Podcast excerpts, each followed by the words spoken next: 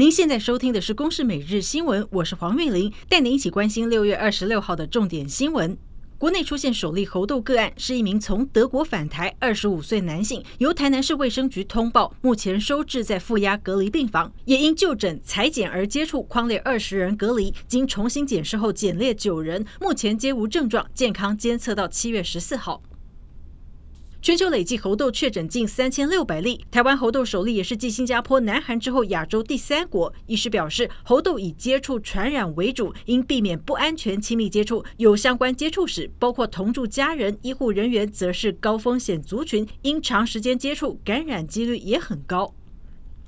美国总统拜登二十五号签署三十年来第一项重大枪支安全法案，这是依两党达成妥协，参众两院通过后所签。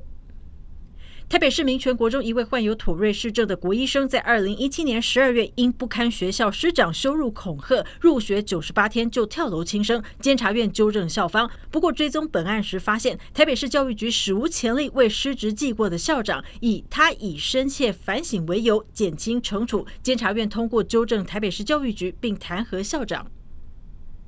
印尼籍的苏姓网红经常在脸书分享多彩多姿的生活记录，但他过去在台曾犯下多项罪嫌，被判一百一十一万罚金。台湾雇主协会批评苏姓男子利用分期或迟缴罚金续留台湾。移民署回应，苏姓男子已经在二十四号缴清，二十五号上午出境。